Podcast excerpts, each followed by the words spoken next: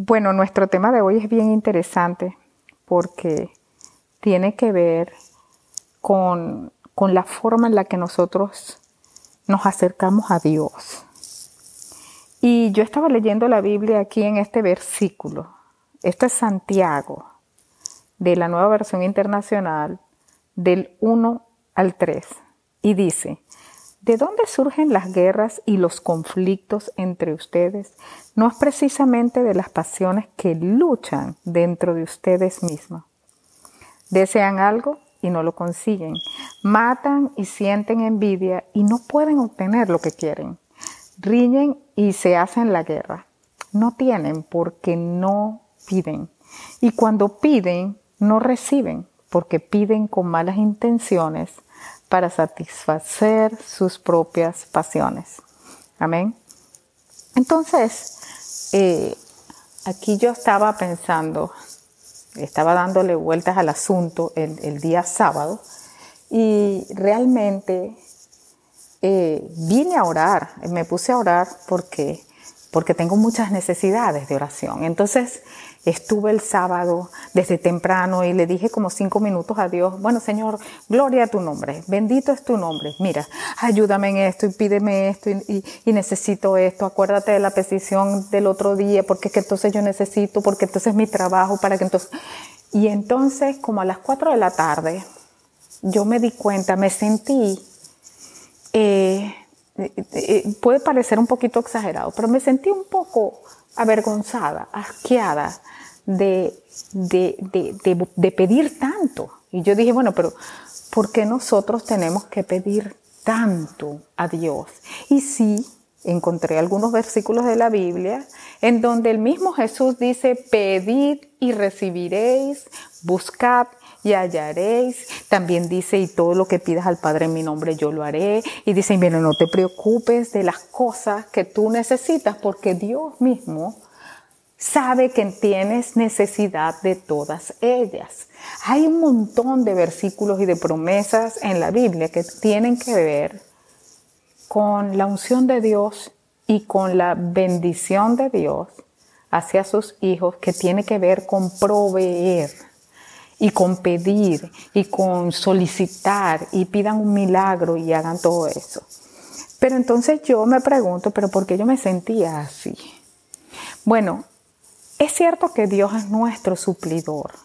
Es cierto que Él tiene cuidado de nosotros, sus hijos, pero también es cierto que si nosotros queremos establecer una relación con cualquier persona, esa relación no se va a formar si lo único que me une a esa persona es un propósito personal y egoísta para yo satisfacer mi propia necesidad.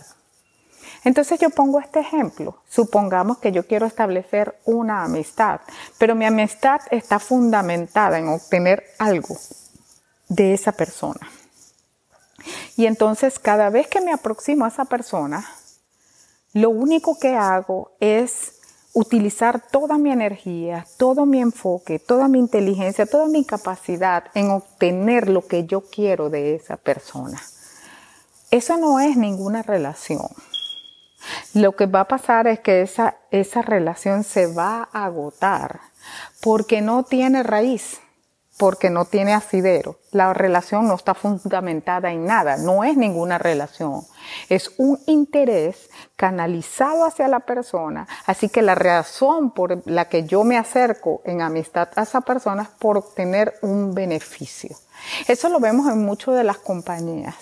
Nosotros vemos en las compañías cómo eh, se fomentan las relaciones, pero esas relaciones son siempre falsas y son siempre superficiales porque tienen un propósito. De modo que yo me acerco a mi jefe, lo halago, eh, me voy a jugar golf con él y me siento a conversar y a veces ni siquiera me interesa lo que está diciendo, pero porque es mi jefe, entonces yo la única razón por la que yo le escucho sus cuentos, por la que me dirijo a él, por la que escucho sus discursos y se lo aplaudo es porque yo quiero obtener algo de él. Y básicamente ese jefe, por ejemplo, tiene en su mano el poder de subirme, de bajarme o de dejarme igual. Entonces, cuando hablamos de la relación con Dios, a Dios le decimos Padre nuestro, es un Padre, es nuestro Padre celestial, es superior a nuestro Padre carnal. Y hablamos de establecer una relación con el Padre celestial. La pregunta es, que yo me hago, ¿será que nosotros no creemos que el Padre tiene nada que darnos? ¿O es que Dios no tiene mucho más, cosas más ricas que ofrecernos que darte un carro, que proveerte un trabajo, que responderte sobre el novio, que responderte sobre la novia. ¿Será que Dios no tiene más nada? Eso es lo más importante que podemos obtener de Dios. Yo creo que ahí estamos fallando. Por eso yo el, sábado había pedido tantas cosas a Dios, porque es verdad, tenemos muchas necesidades. Y a veces cuando nos dejamos de llevar por las necesidades y estamos enfocados en las necesidades, agarramos a Dios como si fuera nuestro sirviente, como si fuera, y valga, eh, no, no, no, quiero que se malinterprete, pero es como que, ah, esta es mi lámpara maravillosa, déjame, mira, dame esto, dame esto, dame esto, acuérdate de esto, acuérdate. Entonces eso no es una relación con Dios. Ahí no hay ninguna, ningún fundamento. No estoy aprendiendo nada. Dios es mucho más que dame. Y lo que Dios me tiene que dar principalmente no tiene nada que ver con lo material de esta vida.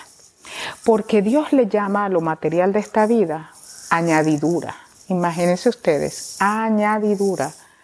Lo que Dios me puede dar, lo que el Señor me puede dar, es un conocimiento, son cosas enriquecedoras que hacen crecer mi vida espiritual y todo lo demás es por añadidura.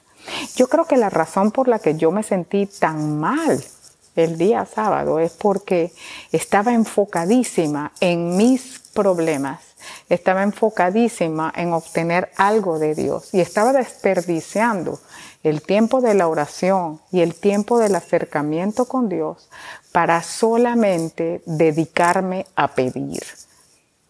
Entonces eh, mi espíritu se entristeció estaba seco. Entonces, volviendo a lo que dice la Biblia en Santiago, dice, miren, ustedes se matan, codician, pero no tienen nada. Riñen, se meten zancadillas, pero no logran lo que quieren. Y la parte más importante, que es, la de hoy, eh, de la conversación de hoy, es, y ustedes piden, pero no reciben. Porque cuando ustedes piden, piden mal y piden para, con malas intenciones y otras versiones de la Biblia dicen y piden para satisfacer sus propios deseos. Miren, cada vez que tú tienes una necesidad y la necesidad se suple, inmediatamente viene el placer, el placer. Por eso es que la Biblia dice para satisfacer sus propios deseos o otras versiones dicen para gastar en sus propios placeres. Entonces, por ejemplo, si tú tienes la necesidad de comer, porque has pasado muchas horas sin comer y de repente la comida llegó, llegó el primer plato, el segundo plato y todo estaba muy bueno y el postre se, cumplió esa necesidad, se cubrió esa necesidad. Y la sensación que tienes inmediatamente después que suples una necesidad es una sensación de placer. Por eso dice, porque inviertes solamente para tus placeres personales. Esa es mi propia eh, lectura. Entonces, por ejemplo, si tú lo que quieres es tener un buen trabajo y has estado buscando el trabajo y de repente te llaman, te hacen tu oferta, el sueldo es bueno y ya vas a empezar, eh, tu angustia pasa a un segundo plano, la necesidad fue suplida e inmediatamente tú recibes el placer de haber suplido esa necesidad. Pero una de las características que yo veo cada vez que nosotros tenemos una necesidad y esa necesidad es suplida, es que el placer inmediato, sí, puede durar cuatro días, puede durar tres meses, dos semanas, pero realmente es un placer con cierta, eh, de corto tiempo, con una limitación. Porque el ser humano, una vez que suple su necesidad momentánea, recibe la gratificación inmediata, pero también tiene una facilidad de olvidarse de eso rápidamente. Entonces, cuando nosotros pedimos y, eh, con solamente con la intención de satisfacer nuestras necesidades. Y cuando nos acercamos solamente enfocados en eso, no recibimos nada de Dios.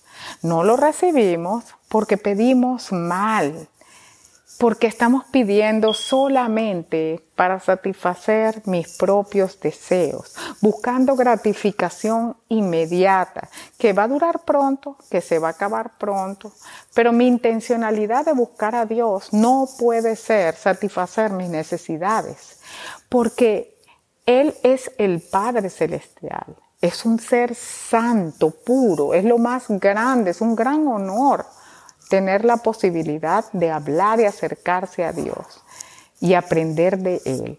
¿Será que Dios tiene algo que enseñarnos y darnos que es superior al trabajo, que es superior a la salud, que es superior al dinero, que es superior a ayúdame, que es superior al carro, que es superior a la casa, que es superior a todas esas cosas? ¿Será que Dios tiene un conocimiento grandioso que yo no tengo? ¿Será que Dios puede darme una vida, una fuente inagotable de vida de la cual yo más nunca tendré sed? ¿Será que cuando yo me acerco a Dios, Él me puede dar el pan de vida del que Él habla y yo seré capaz de comerlo y de entenderlo? ¿Será que yo voy a crecer internamente para decir, wow Dios, yo veo los cielos abiertos, yo sé que tú estás conmigo, ya yo no tengo dudas de si existe Dios o no, yo te conozco, escucho tu voz, tú me llenas. ¿Será que Dios puede darme todo eso? Entonces, la reflexión de hoy es, pedís y no recibes nada porque pides mal. Ahora, entonces, ¿cómo es la forma de pedir bien? Yo creo que no hay una fórmula, pero lo que yo decía analizándolo de mi propio punto de vista, desde mi propio punto de vista es, yo creo que lo más importante al acercarte a Dios es primero reconocer quién es Él el Dios Todopoderoso, es el Padre Celestial, es el Ser Divino, es el Santo de Santos, el Rey de Reyes. Wow, eso debe ser el motivo de mi reunión con Él. Debe ser el motivo de mi excitación para acercarme a Él. Y lo, lo otro es, debe ser en una forma genuina, genuina, honesta, sin parapetos, sin intenciones equivocadas, porque no creamos que podemos engañar al Señor. No lo podemos engañar. Tenemos que venir con un corazón real y honesto ante Él. Entonces yo eh, eh, el sábado dije, Señor, yo quisiera apartar tanta necesidad de mí para yo poder entrar en una conversación contigo. Ahora me doy cuenta de que mi espíritu se, se, se pone triste porque no estoy acercándome con un propósito genuino a ti. Por eso es, alguien puede decir, bueno, pero eh, entonces, obviamente, porque yo necesito trabajar, yo necesito mi salud, yo necesito mis finanzas, yo necesito esto, y entonces, bueno, entonces no le puedo pedir nada a Dios. No, al contrario, Dice, pide todo lo que quieras y lo recibirás del Padre. Eso también lo dice la Biblia.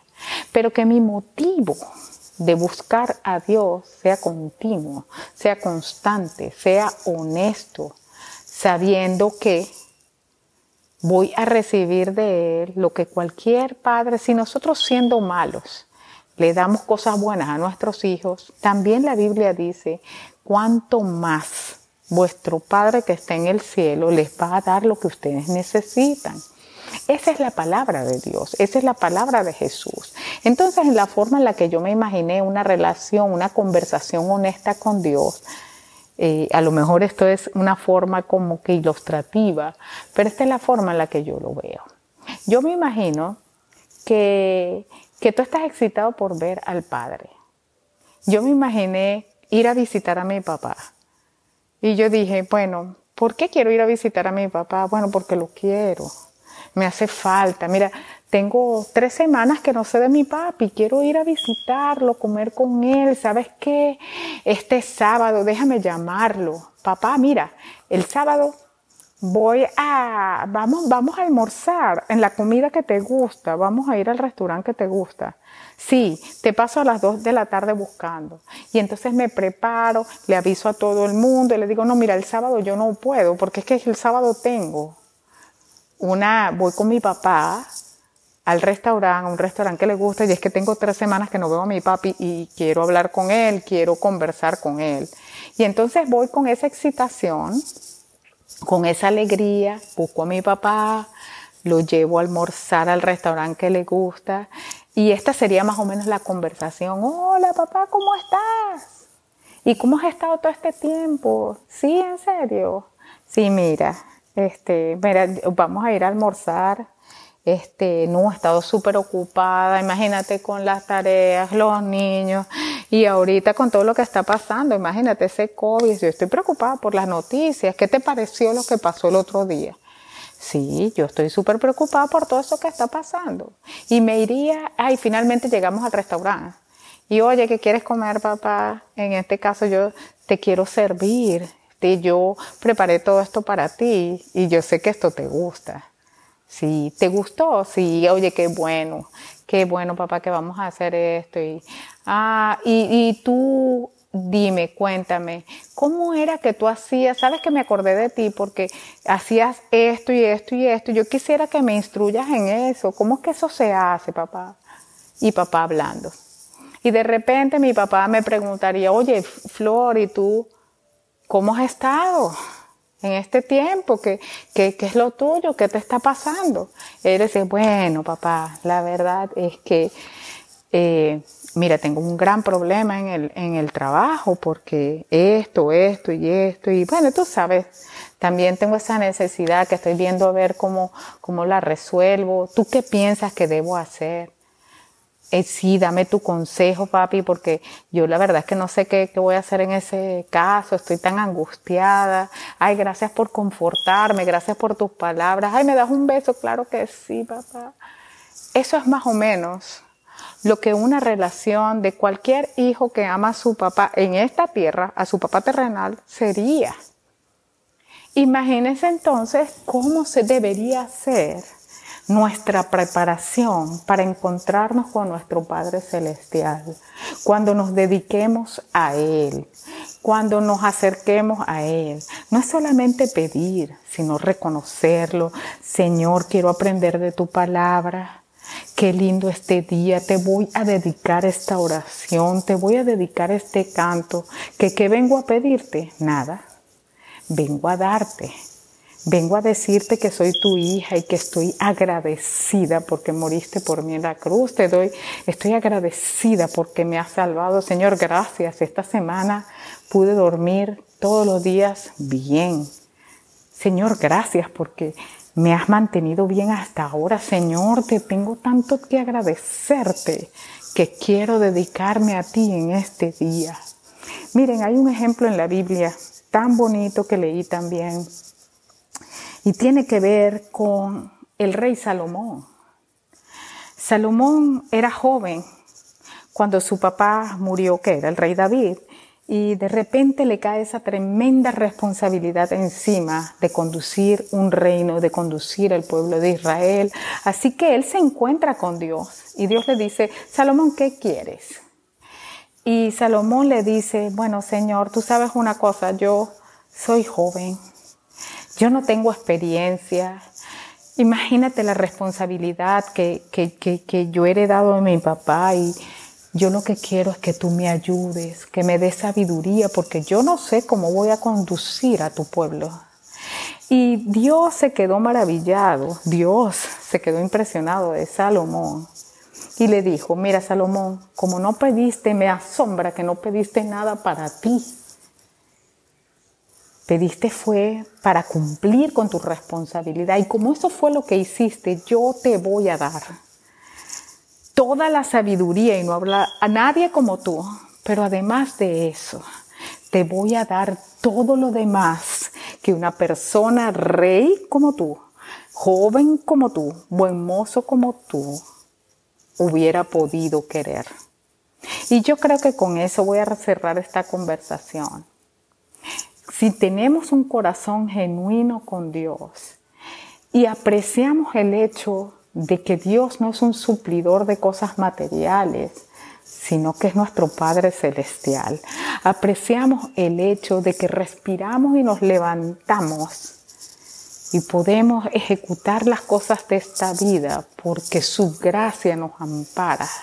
Si podemos reconocer que lo que Dios nos tiene para dar es muy superior a cualquier necesidad física o material, entonces vengamos a Dios con un corazón genuino con un corazón humilde, con el corazón de un hijo que ama a su papá y que quiere conocer a su papá. No solamente eso, sino que como hijo quiere agradar a su papá. Vengamos a Dios con la correcta intención no pidamos para nuestros propios deleites, para satisfacer una necesidad física y temporal y sentir un placer inmediato de la satisfacción de esa necesidad.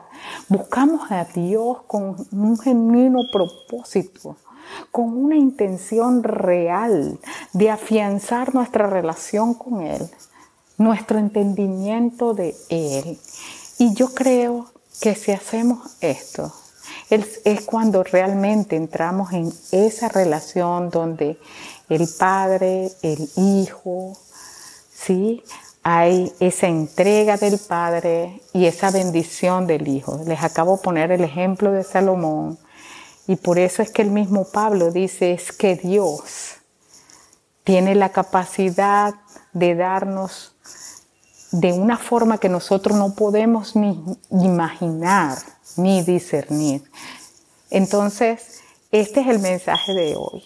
Si estamos atacados en peticiones y peticiones y peticiones, vamos a despojarnos de esas peticiones.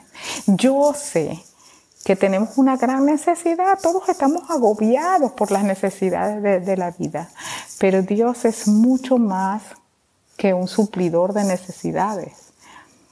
Hay muchas cosas más grandiosas que buscar en Dios que primeramente nuestras necesidades. Establezcamos una relación real y genuina en Dios, honesta, con un propósito y una, una intención espiritual. Todo lo demás es añadidura según la palabra de Dios y yo lo creo. Espero que esto te bendiga y que te dé luces para que te acerques al Señor con una intención genuina y empieces a recibir realmente de Dios. Amén.